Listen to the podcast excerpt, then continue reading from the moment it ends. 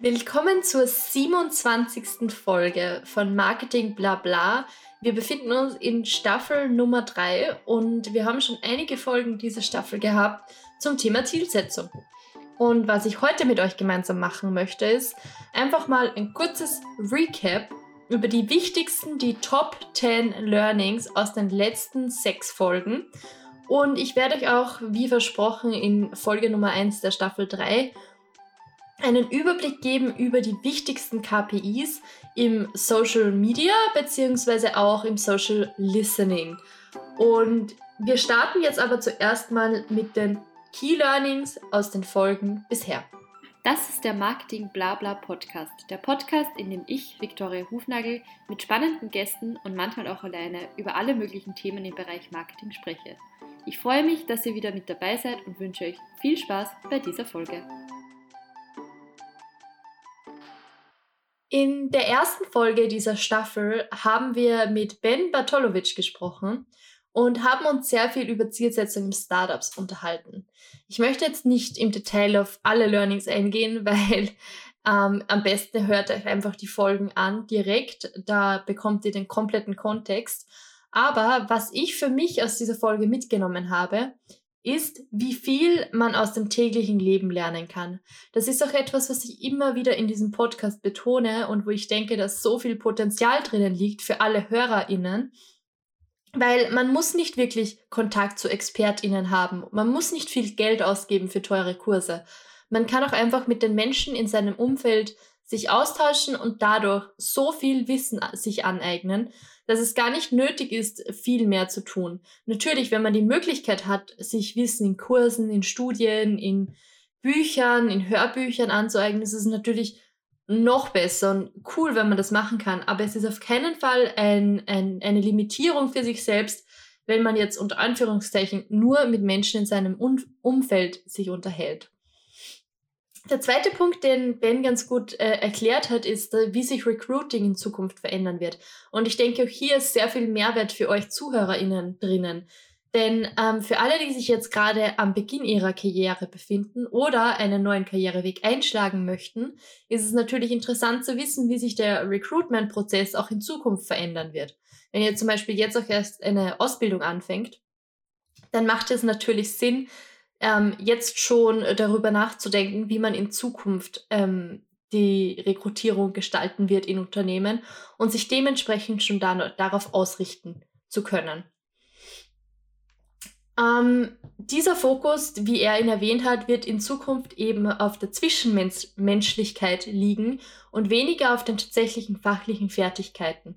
Und das ist ein sehr, sehr wichtiger Punkt zu wissen, dass auch eben Soft Skills gefördert werden müssen und nicht nur diese Hard Skills, diese ähm, sehr, sehr ähm, genauen Fertigkeiten sind nicht das, was der entscheidende Faktor sein wird, ob es zu einer Einstellung kommt oder nicht, sondern eben genau diese Zwischenmenschlichkeit und ob du als Person in das Team hineinpasst oder eben auch nicht.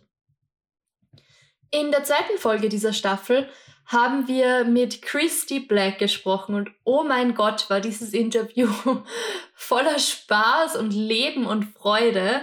Und ich glaube, die Persönlichkeit von Christy kam das sehr gut rüber. Diese amerikanische Mentalität zu einem gewissen Grad auch. Wir haben sehr viel über Kreativität in dieser Folge gesprochen, also eigentlich eine kleine außerirdische Folge in diesem Podcast. Denn Christy hat uns erzählt, wie sie in diesen kreativen Flow kommt und was sie macht, wenn sie sich mal nicht kreativ fühlt. Ihr Geheimtipp war es nämlich, sich einen Timer zu stellen und zwar nicht in der herkömmlichen Form einer Stoppuhr, sondern tatsächlich drei Lieblingssongs reinzugeben und einfach drauf loszuarbeiten. Und bis dann diese drei Songs vorbei sind, ist man meistens eh schon so motiviert, dass man trotzdem noch weiter arbeiten möchte und man bekommt diesen zusätzlichen Energy Boost durch die Musik. Außerdem haben wir über die Wichtigkeit von Mentoring gesprochen, denn sie hat uns erzählt, wie, welche Rolle Mentoring in ihrem Leben und in ihrem Werdegang bisher eingenommen hat. Und sie meinte auch, dass sie niemals ihren ersten Job bekommen hätte, hätte sie nicht die Hilfe ihres Mentors gehabt. Mentoring ist übrigens ein Thema, das öfter diese Folge noch hochgekommen ist. Da werden wir dann gleich nochmal in einem der Key Learnings zurückkommen drauf.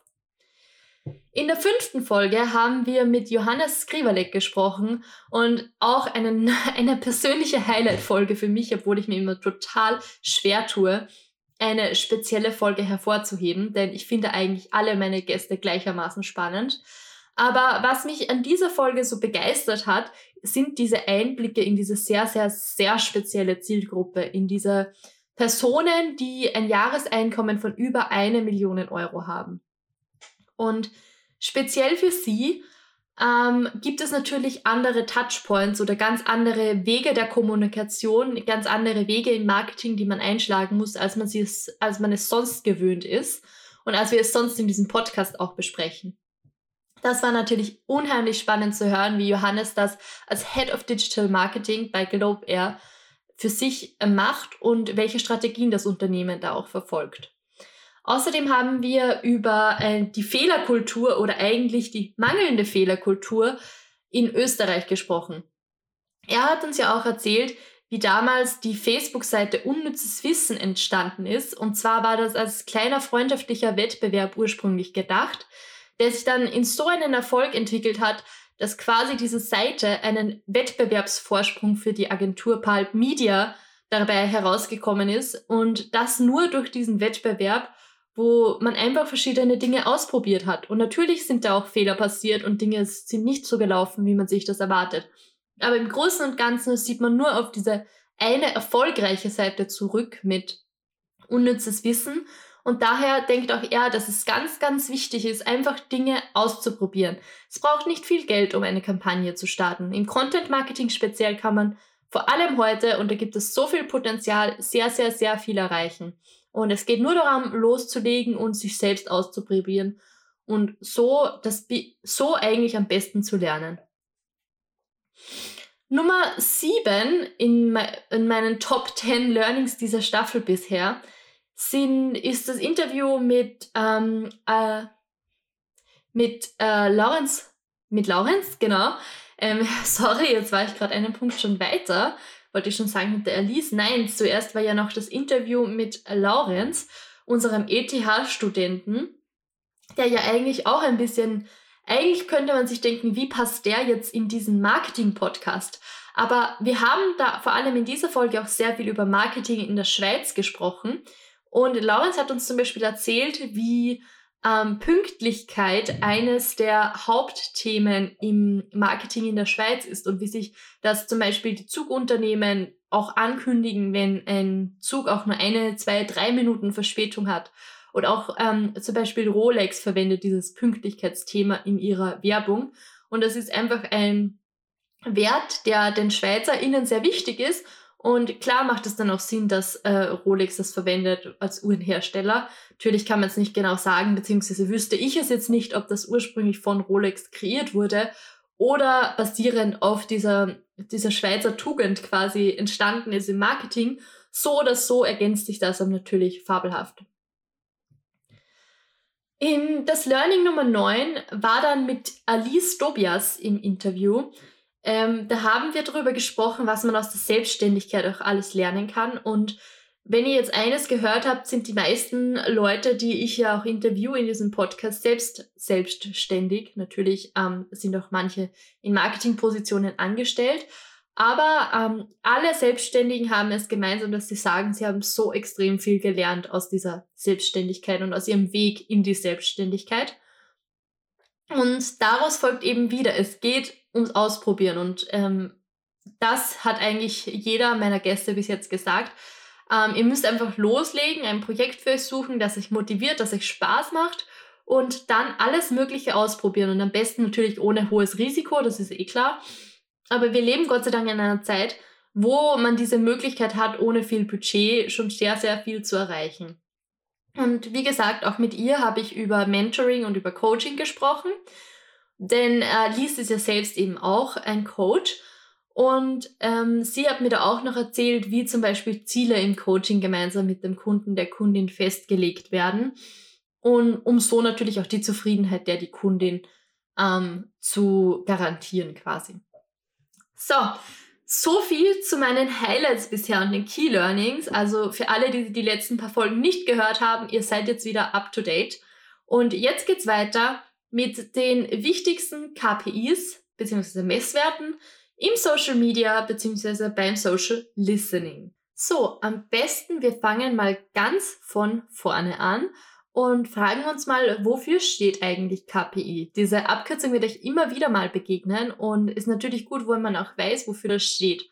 Und zwar sind das die Key Performance Indicators, KPI, ähm, die quasi die Messwerte sind auf Deutsch ähm, übersetzt. Das heißt, ähm, was sind die wichtigsten Indikatoren für die Performance, für die Leistung einer Kampagne zum Beispiel bisher? Und diese KPIs sollte man im Social Media Management zumindest immer, bevor man die Kampagne startet, festlegen, beziehungsweise einerseits die KPIs, andererseits sollte man natürlich auch den Ist-Zustand ermitteln, denn KPIs brauchen natürlich auch Benchmarks. Also man muss vorher festlegen, welche Werte man erreichen möchte, bei welcher KPI, um dann eben auch zu, im Nachhinein sagen zu können, ob man diese auch erreicht hat oder nicht und somit die Aktivität erfolgreich war oder eben auch nicht oder zum Beispiel auch einfach noch Anpassungen braucht. Daher ist es ganz wichtig, dass man sich bei der Strategie schon überlegt, welche KPIs wichtig sein könnten und welche auch wirklich zeigen, ob die Kampagne erfolgreich ist oder eben auch nicht. Denn man hat mittlerweile schon sehr, sehr viele Datenquellen und da ist es natürlich schwierig zu unterscheiden oder man kann auch nicht alle Kampagnen über einen Kamm scheren und sagen, es ist jetzt immer diese KPI, die wichtig ist und die andere nicht. Da gibt es ein paar, die, die sind eigentlich fast immer wichtig. Aber zum Beispiel bei den Benchmarks ist ein positives oder ein negatives Ergebnis nicht immer gleich gut oder schlecht.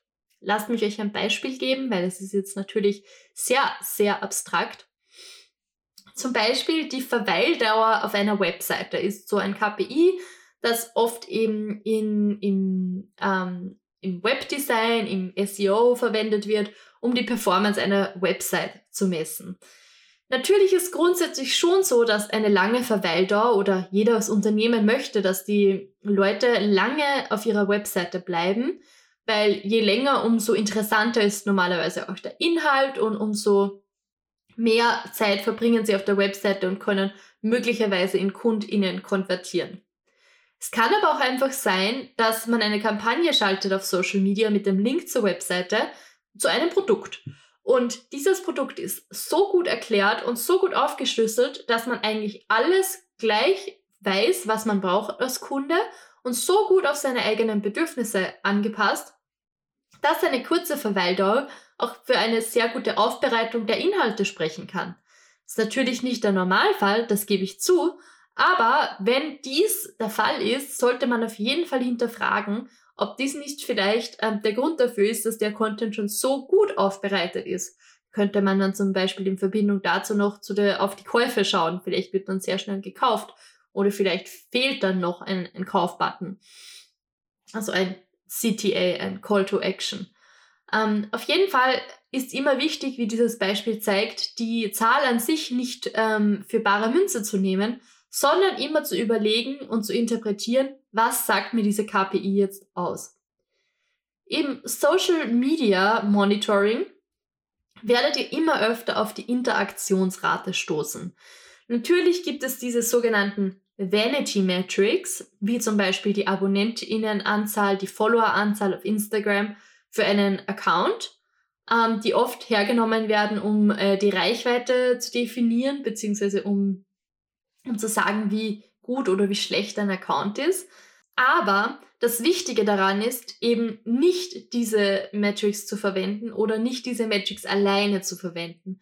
Denn ähm, nur weil jemand viele Follower hat, und ich würde es auch ein Begriff sein, dass man auch Follower kaufen kann, auch wenn das mittlerweile schon sehr, sehr, sehr verpönt ist und das, glaube ich, kaum einer mehr macht. Es kann auch trotzdem sein, dass noch ähm, gekaufte Follower zum Beispiel auf einem Account kleben, mehr oder weniger. Und die Interaktionsrate, also ich habe das sicher schon gesehen, ein Account hat 100.000 Follower und dann ähm, liken aber die Posts nur 200 Leute. Das steht für mich in keiner Relation. Da sieht man, diese Fans, die da ähm, die Seite geliked haben, sind nicht wirklich aktiv und bringen in dem Sinn aus Zielgruppe eigentlich auch nicht viel. Daher geht man häufig eben auf die Interaktionsrate. Und die Interaktionsrate Interaktionsrate wird folgendermaßen berechnet. Das ist nämlich von Plattform zu Plattform unterschiedlich. Aber mit dieser Formel könnt ihr das einfach selbst ausrechnen. Und zwar geht's, ist es die Anzahl an Interaktionen, also wie viele Likes und Kommentare und Saves ähm, gibt es für einen Beitrag, dividiert, dividiert durch die Reichweite, also die Anzahl an Followern, mal 100. Und wenn ihr das eingebt, dann bekommt ihr eine gewisse äh, Kommazahl, eine Prozentzahl und die zeigt euch, wie gut eure Interaktion ist. An sich sagt euch diese Zahl jetzt auch nicht viel aus, weil stellt euch vor, ihr habt das jetzt gemacht und ihr bekommt einen Wert von 2,5. Es ist jetzt so, natürlich bringt dieser Wert alleine nichts. Jetzt müsst ihr euch anschauen, wie verändert sich diese Interaktion im Lauf eurer Kampagne. Insofern das Ziel eurer Kampagne als auch ist, die Interaktion zu steigern. Weil wenn das nicht euer Ziel ist, muss die Interaktionsrate auch für euch nicht so ausschlaggebend sein. Ich nehme die jetzt nur her, weil sie ein sehr, sehr häufig genanntes Ziel ist. Ähm, daher schaut ihr euch am besten den Ist-Zustand an, bevor ihr die Kampagne startet, analysiert einige der Beiträge und vergleicht diese vielleicht auch mal mit den MitbewerberInnen, weil da kann man sich ja auch einfach ausrechnen, wie die Interaktionsrate ist. Und dann schaut ihr euch an, wie entwickelt sich diese. Bekommt ihr mehr Interaktionen? Bekommt ihr weniger Interaktionen? Und so seht ihr auch, wie sich die der Mitbewerberinnen entwickelt. Und wenn eure sich über diese Kurve entwickelt, dann wisst ihr, ihr macht etwas sehr richtig. Genau, grundsätzlich ist es auch so, wenn ihr seht, ein Beitrag oder ein, ja genau, ein Beitrag performt sehr gut, dann ist es eine gute Idee, diesen Beitrag auch noch weiter zu bewerben. Denn nur der Beitrag alleine organisch wird heutzutage leider keine große Reichweite mehr bekommen. Facebook und teilweise Instagram hat den Algorithmus sehr eingeschränkt, insofern als dass kaum noch eure Follower ähm, eure Beiträge angezeigt bekommen im Feed.